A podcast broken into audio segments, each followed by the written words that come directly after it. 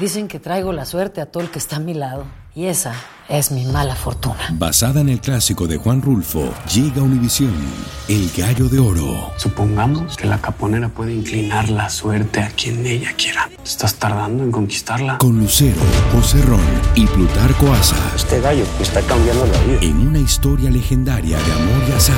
No trates de cambiarme, no lo vas a lograr. El Gallo de Oro, gran estreno miércoles 8 de mayo a las 9 por Univisión. El podcast de Primer Impacto comienza ahora. Con lo último en noticias, películas, clima, curiosidades y mucho más. Infórmate de los principales hechos que son noticia en el podcast de Primer Impacto. Hola, ¿qué tal? Bienvenidos a Primer Impacto. Les saluda Michelle Galván. Pamela continúa en una asignación especial. Muchas gracias por acompañarnos el día de hoy. Y comenzamos, comenzamos con esto. Cuatro hermanitos en México fueron víctimas de un despiadado crimen y como nos cuenta nuestro compañero Iván Macías, la presunta responsable es su propia madre, quien asegura que estaba poseída cuando envenenó a sus hijos. Veamos. Las patrullas impiden el paso en esta pobre comunidad de Oaxaca, México, porque dentro de esa casa una mujer terminó con la vida de sus cuatro hijos. Fueron envenenados estos pequeños. Al momento de, llegar y verificar, pues ya tenían aproximadamente horas, eh, pensamos que ya tenían horas de fallecidos. Así quedaron abrazados uno al otro en la misma cama donde la madre les dio a beber veneno para ratas. Parecía una familia común y en estas fotos hasta parecían ser felices. Por eso nadie entiende cómo es que la madre enloqueció de esa manera. Comentaba a la señora que ella quería estar con sus hijos. Las niñas de 8, 5 y 2 años de edad, junto con el bebé de 8 meses, eran muy queridos por sus vecinos y amigos. Esta pequeña no muestra su cara, pero deja en claro que el dolor que le provoca la muerte de los niños. Era mi mejor amiga. El último día que yo la había visto era este viernes. ¿Qué hicieron? Este fue, pues nosotros habíamos celebrado el Día del Niño. La madre de 27 años de edad intentó quitarse la vida también, pero no lo logró y está en este hospital detenida. Ella dijo que su marido de 62 años de edad la celaba mucho y que no soportaba más estar con él. ¿Y fue a, a ver esa, esa mujer? En esta grabación, al momento de su detención, decía entre balbuceos que un ser llamado Caballo fue quien le dijo que cometiera el crimen. Caballo. Por ahora recibe atención médica y se reporta fuera de peligro. Los cuerpos de los menores aún no han sido entregados para realizar las honras fúnebres. El padre de los niños pidió a las autoridades que cuiden bien a su esposa y que la mantengan con vida para que pronto salga del hospital, pero no para reunirse con ella, sino para que enfrente lo que hizo y cumpla su condena en prisión. En Ciudad de México, Iván Macías, primer impacto. Muchas gracias, Iván. Estaremos al tanto de este caso. Y un niño de cuatro años se debate entre la vida y la muerte en un hospital de Texas tras recibir un balazo en la cabeza. Y su hermano mayor fue quien apretó el gatillo. La policía supone que el menor de nueve años tomó la pistola de su tío y disparó accidentalmente contra su hermanito. En la vivienda había varios adultos y las autoridades no descartan radicar cargos, ya que, como usted sabe, dejar un arma al alcance de un menor es un delito. También lucha por su vida en un hospital una pasajera de un autobús que fue impactada en la cabeza por una pieza metálica que salió disparada de un camión en Colombia. Así como lo ve, el pesado objeto se desprendió cuando el vehículo pasaba frente al transporte público y atravesó el parabrisas como una bala. Tras el fuerte golpe, la mujer quedó inconsciente y el proyectil destrozó el cristal de atrás y cayó en la carretera. Identifican al chofer de un minibar ambulante que provocó que el vehículo repleto de turistas se volcara en una calle de Georgia. 15 pasajeros resultaron heridos y varios están en condición crítica. Según la policía, el responsable del accidente conducía ebrio y la investigación reveló que el dueño de la compañía no tiene los permisos legales para ofrecer este tipo de excursiones. Mire usted, en un confuso incidente perdió la vida un joven tras permanecer detenido en una estación de policía en República Dominicana. Y como nos cuenta nuestra compañera Indira Navarro, las autoridades interrogan a los reclusos y a los agentes que pudieron ser testigos de lo sucedido, mientras que la familia exige una explicación alegando que fue víctima de una tortura mortal. En un hospital encontró la familia David de los Santos con las manos destrozadas, moretones en todo el cuerpo, sin dientes y como si fuera poco, con sus genitales quemados, después de permanecer detenido en un cuartel de la policía. acabaron con él, que lo mataron, tenía mucho propósito Destrozados y confundidos, sus familiares despidieron a David. Cuentan que los policías que lo detuvieron dijeron que se había autoagredido en la cárcel, pero una autopsia determinó determinó que fue un homicidio. País que estamos viviendo son los mismos policías que nos están matando a vuestros hijos. Eso que le hicieron a David, que le quemaron hasta su parte, que apareció como un perro en una camilla, se va a acabar. La policía suspendió a quienes lo custodiaban e interrogan a los reclusos que compartieron celda con el joven tratando de aclarar los hechos. Las investigaciones están siendo eh, realizadas por la Inspectoría General de la Policía Nacional y la Dirección de Asuntos Internos en coordinación con lo que es el Ministerio Público. David de los Santos, de 24 años de edad, quien era maestro de deportes, habría sido encarcelado por una discusión con una mujer en una plaza comercial por un presunto ataque de nervios y después ya no se supo nada más de él. Ahora la familia llora mientras reclama justicia y pide que los responsables paguen por este salvaje asesinato. En menos de un mes ya suman tres los jóvenes que han muerto supuestamente a manos de la policía sin que hasta el momento se conozcan los responsables, generando así indignación en el país. En Santo Domingo, República Dominicana, Indira Navarro. Primer impacto. Muchas gracias, Indira. Estamos siguiendo muy de cerca esta noticia aquí en Primer Impacto. Una segunda autopsia podría esclarecer el caso de Devani Escobar, la joven de 18 años que fue hallada sin vida en un motel de México tras ser abandonada en la carretera de la muerte. El padre no cree la versión oficial de que su hija se cayó accidentalmente en la cisterna y decidió realizar otra necropsia independiente que, según él, revela varias diferencias con los exámenes forenses de la Fiscalía, incluido que Devani no tenía los tenis puestos, lo que hace suponer que no se cayó mientras caminaba y por tanto no se trató de un accidente. Vamos a cambiar de información. Miles de inmigrantes fueron desalojados de un improvisado campamento en una plaza de Reynosa, en México, mientras esperaban cruzar a Texas para pedir asilo. Esto después de que el gobernador de Texas, Greg Abbott, amenazara con declarar una invasión por parte de indocumentados que le daría más poderes. Francisco Cobos nos amplía. En un operativo sorpresa, miles de inmigrantes fueron desalojados de la Plaza de la República, justo al lado del puente internacional de Reynosa. Todos fueron llevados a un nuevo albergue donde tendrán mejores condiciones. Fueron entre unos 1.800 y 1.900 personas. Todos vivían en condiciones infrahumanas y ahora en el nuevo lugar al menos tendrán baños y una cocina. Pues por aguitados porque aquí estás encerrado, eh, tienes, no tienes un oxo cerca, como te repito, eh, no hay mucho lo que es una libertad eh, muy a fondo. Mientras trabajadores de la ciudad recogen los últimos restos de lo que quedó del campamento, las autoridades aseguraron que no permitirán que más migrantes lleguen hasta esta plaza. Ya no, se va a permitir, ahorita estamos desde las 11 de la noche trabajando intensamente, limpiando lo que es la Plaza de la República. El desalojo se da en un momento de incertidumbre en el que el gobernador de Texas evalúa invocar poderes de guerra para declarar la ola migratoria como una invasión y así poder tomar medidas más severas en la frontera unilateralmente. Para algunos, la medida suena más a un acto de campaña de Greg Abbott, quien busca la reelección en los comicios de noviembre, como el envío de autobuses llenos de migrantes a Washington. Para mí es un show que eh, él está hablando, me está diciendo, porque la situación en la frontera es la situación que siempre hemos tenido de migrantes llegando a los Estados Unidos. Aún no se sabe cuándo podría entrar en vigor esta medida del gobernador tejano que incluso permitiría que policías detengan a inmigrantes que pasan a pedir asilo para que sean deportados. En Reynosa, México, Francisco Cobos, primer impacto. Muchas gracias, Francisco. Preste mucha atención porque hay buenas noticias para quienes tienen el permiso de trabajo vencido o a punto de expirar. Las autoridades migratorias anuncian que el importante documento seguirá teniendo validez hasta un año y medio después de su fecha de vencimiento. Así como lo escucha, esta medida entrará en vigor este miércoles para hacerle frente a la escasez de mano de obra y la acumulación de un millón y medio de solicitudes de renovación.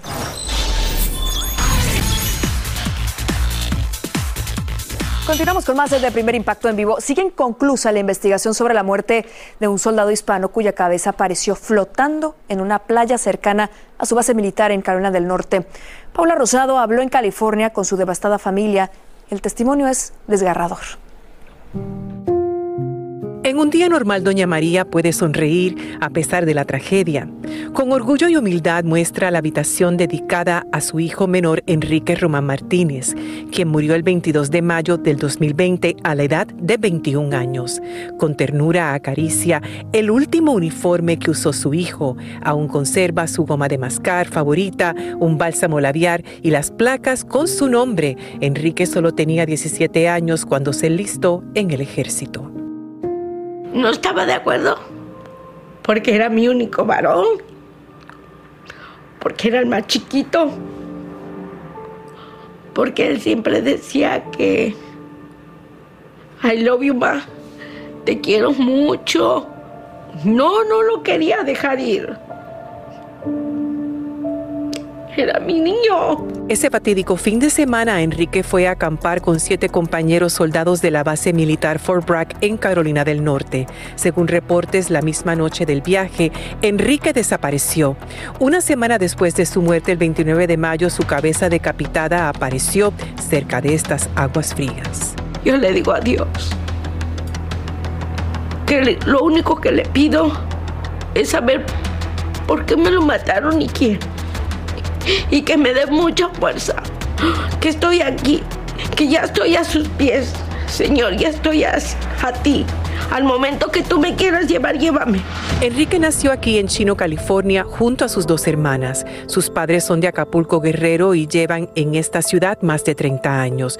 Su padre fue deportado y doña María quedó a cargo. Enrique vivía preocupado por la situación económica y quería ayudar de alguna manera. La oferta de enlistarse en las Fuerzas Armadas era atractiva y se enlistó.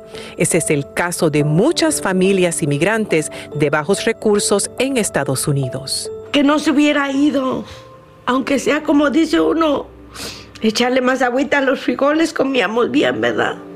Nada más que yo siento que él se mortificaba de que me veía dos trabajos, no dormía. Una vez en el Army, su hermana cuenta que Enrique estaba entusiasmado, conoció personas de otras culturas, viajó, se hizo especialista de recursos humanos, pero según ella, todo cambió cuando llegó a Fort Bragg en Carolina del Norte. El ambiente era hostil y casi no tenía amigos. No le gustaba que sus compañeros lo trataban ciertas maneras cuando sus comandantes estaban presentes que le gritaban a él que haga el trabajo cuando el trabajo ya estaba hecho. Así conoció a los siete soldados que lo invitaron a acampar, entre ellos Alex Becerra, Amari Cochel y Samad Landrums.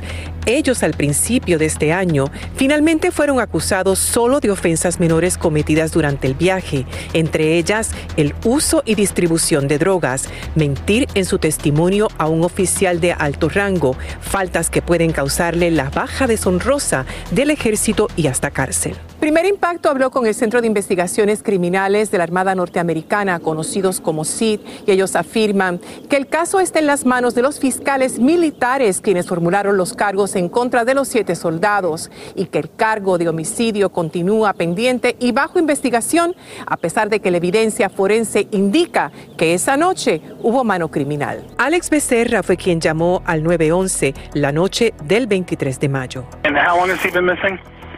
Um, and we woke up at I woke up at eight thirty, and we've been looking for him all day. We weren't sure if he what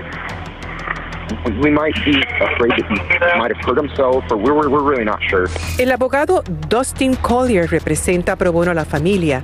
Él comenta que la información recopilada por él apunta a un mal manejo de la evidencia del caso y la investigación. Esta carta dirigida al FBI pide la intervención de esta agencia federal. En mi opinión, hay más que causa probable para acusar a alguno de estos individuos, uno en particular, la explicación de la Armada norteamericana es que no tienen suficiente evidencia en este momento. Entre las evidencias, la familia encuentra inconsistencias en la llamada 911. Aquí Alex asegura que Enrique tenía tendencias suicidas, cosa que la familia niega. Okay, and does he have any physical, medical, or mental conditions that we need to be aware of? Um, he did. He, he wasn't diagnosed, but he did have suicidal tendencies. La madre y la hermana quieren respuestas, dicen estar decepcionadas por el gobierno y el ejército y sienten que los cargos menores a tres de los soldados involucrados no es suficiente y exigen justicia por la muerte de Enrique. La cosa que saldría de mi boca, primero, ¿sufrió mi hermano? ¿Sufrió? Él no merecía sufrir. Él ya se quería venir a la casa. Lo hicieron sufrir. ¿Se murió antes de que le quitaron la cabeza? ¿O lo hicieron mirar la muerte? Dos de los soldados sospechosos llegaron a un acuerdo con la fiscalía para cooperar y testificar en la investigación. Y gracias a la presión del abogado de la familia, los fiscales militares volverán a interrogarlo sobre la muerte de Enrique Román, el juicio se va a realizar el 31 de mayo contra Alex Becerra. Seguiremos, por supuesto, al tanto para mantenerlos informados. Lucero junto a José Ron protagonizan El Gallo de Oro. Gran estreno miércoles 8 de mayo a las 9 por Univisión. Y de las mejores. Escucha los reportajes más relevantes del día en el podcast de Primer Impacto. Seguimos con más de primer impacto en vivo. La divulgación de un borrador de la Corte Suprema sobre la anulación del derecho al aborto hizo que cientos de personas se lanzaran a las calles. Nayeli Chávez Geller está en vivo desde Nueva York con las reacciones ante un insólito hecho que encendió la controversia Adelante, Nayeli, te vemos y te escuchamos. Gracias, así es, Michelle. La revelación de este borrador ha sido realmente asombroso, ya que pondría fin a una ley consecuencia de una lucha histórica conocida como Roe versus Wade, que durante 49 años ha protegido el derecho constitucional al aborto de la mujer en todo el país. Y aunque se trata solamente de un borrador y hasta que no se emita un fallo final, Roe versus Wade continúa siendo la ley en todo los Estados Unidos, ha generado enorme preocupación en aquellas personas a favor del aborto legal, sobre todo en ciudades demócratas como Nueva York, donde se ha convocado esta multitudinaria manifestación donde vemos mujeres, hombres e incluso niños. Una protesta que se une a otras alrededor del país. Anoche incluso hubo una manifestación afuera de la Corte Suprema en Washington, D.C. Pero a pesar de todas estas manifestaciones, sabemos que la Corte Suprema está compuesta por jueces conservadores y el medio que difundió este borrador ha dicho que al menos cinco magistrados votarían a favor de la anulación de Roe versus Wade. ¿Y qué implicaciones tendría esto? Bueno, pues probablemente eh, el aborto continuaría, el aborto legal accesible en estados pero muy probablemente ya no estaría disponible o sería muy limitado en aquellos estados republicanos. Pero como mencioné anteriormente, aún estamos esperando el fallo final de la Corte Suprema. Es todo por mi parte desde Nueva York. Regreso contigo, Michelle. Muchísimas gracias por tu reporte en vivo, Nayeli. Y hasta 4 mil dólares de reembolso es la ayuda que brindará la compañía Amazon a las empleadas que necesiten viajar más de 100 millas para interrumpir su embarazo. El nuevo beneficio cubrirá gastos de transportación y alojamiento de trabajadoras que residen en Estados Unidos. De este modo, el gigante de las ventas en línea se une a las más de 50 empresas que se oponen a las leyes antiaborto de varios estados del país. Vamos a cambiar de información totalmente de tema, al menos tres muertos, incalculables pérdidas materiales y millones de personas en alerta fue el saldo de la ola de tornados que está azotando al centro del país. Las autoridades de Kansas, de Oklahoma y de Arkansas emitieron advertencias climáticas ante este devastador paso de cientos de tormentas. Los expertos esperan que el poderoso sistema se debilite mientras se desplaza en dirección noreste. Está al pendiente del pronóstico del tiempo de su estación local. Continúa vigente la recomendación de usar mascarillas en el transporte público. Como usted recordará, Una jueza federal en la Florida anuló el mandato nacional el mes pasado, pero hoy las autoridades de salud emitieron un comunicado en el que aconsejan, aconsejan que los estadounidenses mayores de dos años usen el cubrebocas, las mascarillas en los aviones, en los trenes y en los autobuses, sobre todo durante viajes largos. Tómelo en cuenta si usted quiere. Vacunarse contra el COVID una vez al año podría ser necesario para mantenernos protegidos. Eso también afirman las autoridades sanitarias en un nuevo informe en el que describen la presencia del virus a escala global como la nueva normalidad. En este escenario, las versiones actualizadas de las vacunas ayudarían a salvar vidas y a evitar el impacto social de posibles repuntes de la pandemia. Y vea este impacto de la ciencia porque producir leche materna en un laboratorio es el novedoso proyecto de un equipo científico en Carolina del Norte. Los investigadores se proponen combinar la leche materna natural con tejido humano para ofrecer una alternativa con niveles nutricionales superiores al de las fórmulas para bebés. Si todo sale bien, el producto estaría listo en un plazo de tres años aproximadamente. Señoras y señores, hay noticias de impacto que están acaparando la atención en el mundo de los deportes. Y aquí está nuestro queridísimo Conde K, Iván Casanseu. Para ¿Cómo estás, ponernos al Michelle? día. Hoy Oye, estás de amarillo como el submarino amarillo que fue hundido por el Liverpool. ¿Qué pasó? Ay, caray. no sé qué pasó, pero lo que sí sé es que ha nacido una estrella latina en el fútbol, ¿no es así? Eso es lo importante. Con aroma a café, te cuento. Vamos, el tiempo de los deportes. Polémica de Miami por un falso lago creado para el Gran Premio de Miami de Fórmula 1. Tenemos acción de la NBA y comenzamos con fútbol internacional. El colombiano Luis Díaz le cambió la cara al Liverpool ante el Villarreal en la semifinal vuelta de la Champions League.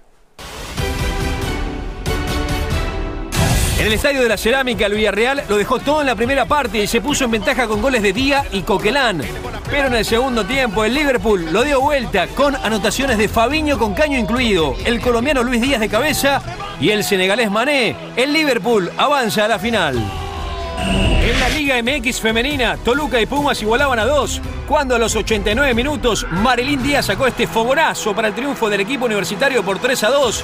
Felicitaciones a la comandante Díaz por este gran disparo. Javier Hernández realizó un viaje relámpago a su natal Guadalajara para donar 10 mil dólares conjuntamente con la Fundación del Galaxy a un albergue infantil. El Chicharito se encargó de hacer la entrega simbólica del cheque. Juego de grandes ligas entre Reales y Cardenales, el jardinero Michael Taylor escala el muro antes de quedarse con la bola, una épica atrapada para evitar el jonrón de St. Louis, que de todas formas impuso por una carrera a cero. El tenista Rafa Nadal le pidió a los organizadores del Abierto de Madrid que cambiaran la hora de su debut. Y es que el número 4 del mundo no se quiere perder el duelo entre Real Madrid y Manchester City por la Champions. Partido que decide al segundo finalista y que usted puede disfrutar mañana a través de Univisión y TUDN. 2 pm hora del este, 1 centro y 11 de la mañana si usted vive en el Pacífico. En la NBA, Luka Doncic igualó anoche a Michael Jordan como el jugador con mejor promedio de anotación en los playoffs, con 33.4 puntos por partido. El esloveno terminó con 45 puntos, pero no pudo evitar la derrota de Dallas ante Phoenix por 121 a 114 en el juego 1 de las semifinales del Este. Y una gran controversia ha causado Miami el falso lago que se construyó para el Gran Premio del domingo de la Fórmula 1. Y es que no solo se simuló el agua, sino que también se trajeron botes para recrear una falsa marina. Bueno, si me preguntan a mí, es arte. Además, uno no puede disfrutar de una carrera de la máxima competición del automovilismo y bañarse al mismo tiempo, ¿no? La playa eh, de Miami está a 15, 20 minutos de donde va a ser la carrera, Michelle, ¿no? ¿No te parece? ¿Por qué no se fueron a Miami Beach?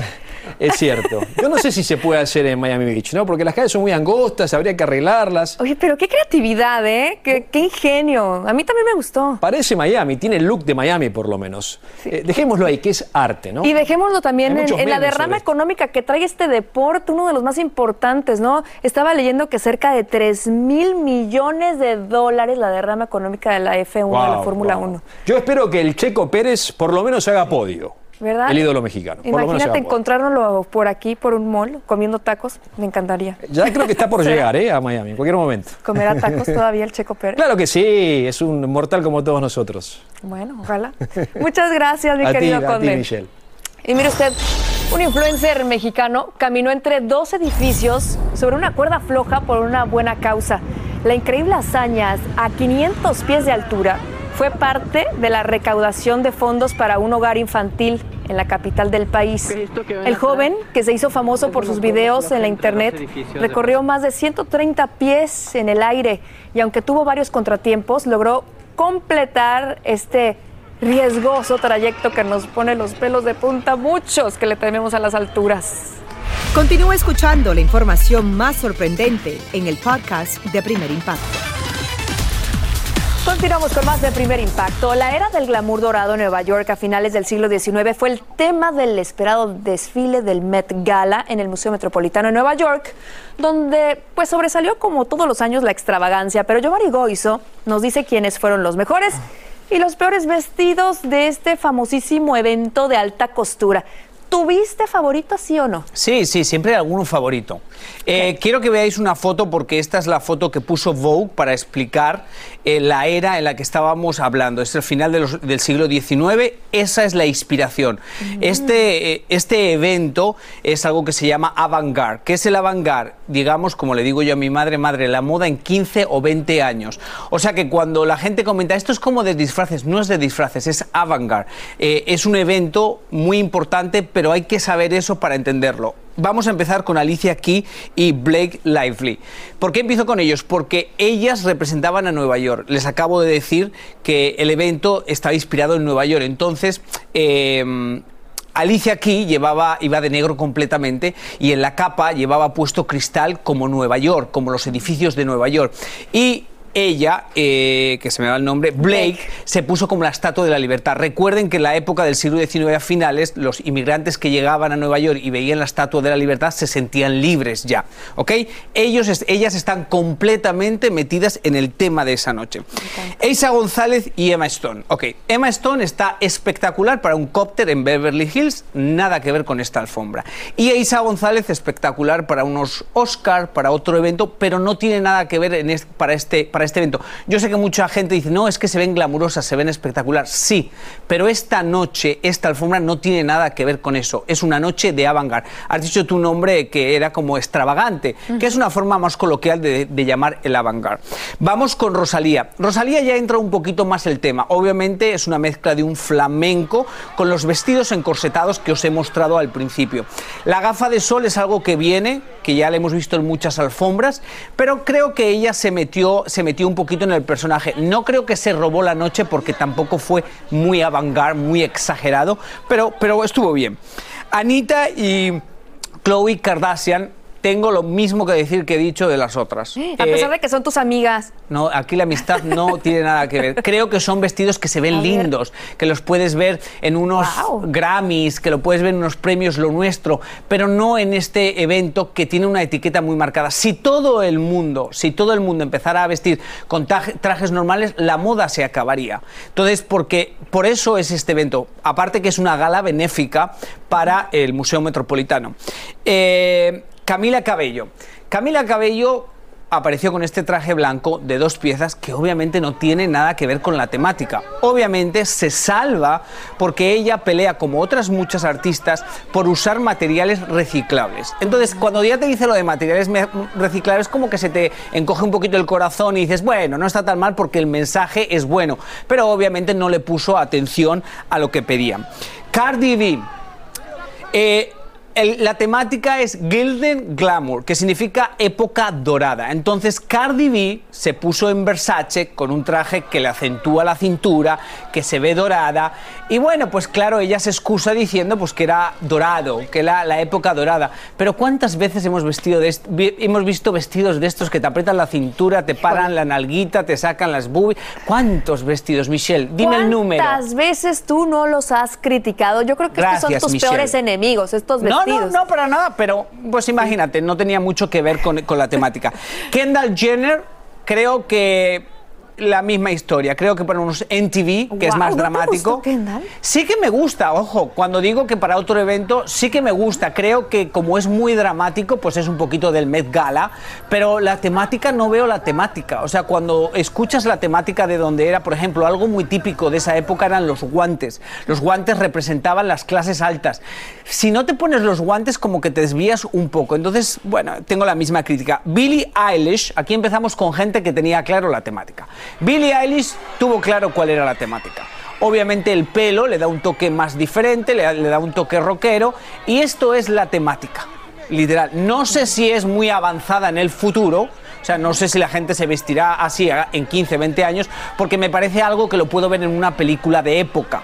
No sé si estás conmigo en eso, Michelle. Estoy contigo, pero no sé si podía respirar o no con ese corset. Yo creo que. Ah, ¿Y tú te parece que Cardi B podía respirar? Ay, no, pero, o sea, nos estás llevando un viaje en el tiempo de la Cla- moda. que Siempre. es Kim Kardashian. Kim Kardashian se robó el año pasado el Met Gala vestida de negro completamente y este año quiso hacer lo mismo. Llegó la última de la noche con un vestido. Este es el vestido que Marilyn Monroe se puso en 1962 para cantarle al presidente. Ese es el vestido. Vale 5 millones de dólares. Ella adelgazó 16 libras para poner. Una historia espectacular. Y cuando termina la historia, yo me pregunto: ¿y qué narices tiene que ver este vestido con el final del siglo XIX y Nueva York? Porque era un homenaje a Nueva York. Pues Marilyn Marilyn Monroe Monroe. era glamour, era Hollywood, no tiene nada que ver.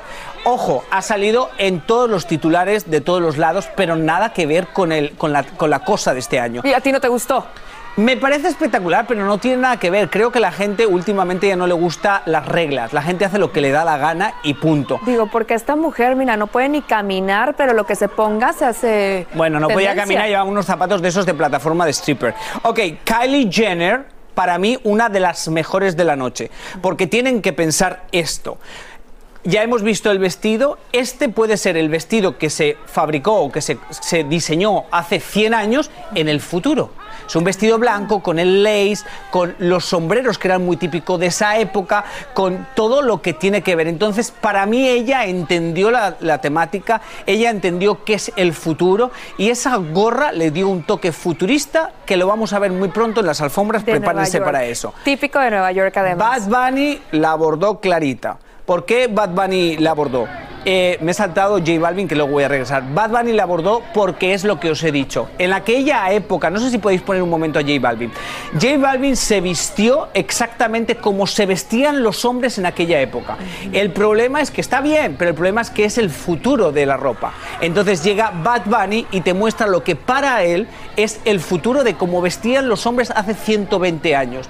Y eso es este evento. Obviamente los latinos lo han criticado mucho, mi comunidad es muy fácil para decir está disfrazado, eso no se le pone nadie, pero el que entiende de moda y en las listas de Vogue, él es uno de los número unos, no porque sea Bad Bunny, sino porque entendió el concepto. Me encantó, me encantó Bad Bunny con las mangas anchas, Dime ¿no? que las sombreras. has aprendido algo conmigo. Espectacular, ¿no? Sí, es que te he aprendido Es muchísimo. que mi madre quiere saber que soy un hombre que enseña, que educa, que no solo habla de nalgas y boobies. Muy, muy importante eso, pero también importante que tú siempre criticas llegar a un evento ¿Por con qué usas vestido esa palabra, blanco. con esa palabra criticar? Ah, No, pues bueno, tú tienes el punto de vista de que cuando una mujer llega vestida de blanco le dices que es una novia. En este caso, la que más te gustó venía vestida de blanco así Nunca- como con Yo una creo novia. que nunca he dicho eso, pero voy a buscarlo porque puedo estar equivocado esta vez.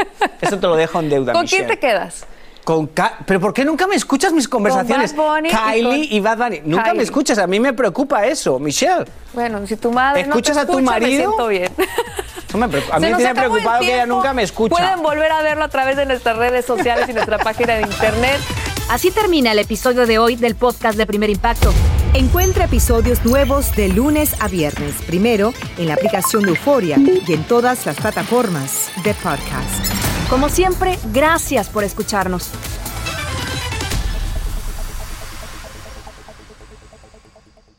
Dicen que traigo la suerte a todo el que está a mi lado. Y esa es mi mala fortuna. Basada en el clásico de Juan Rulfo, llega Univisión, El Gallo de Oro. Supongamos que la caponera puede inclinar la suerte a quien ella quiera. ¿Estás tardando en conquistarla? Con Lucero, José Ron y Plutarco Asa. Este gallo me está cambiando la vida. En una historia legendaria de amor y azar.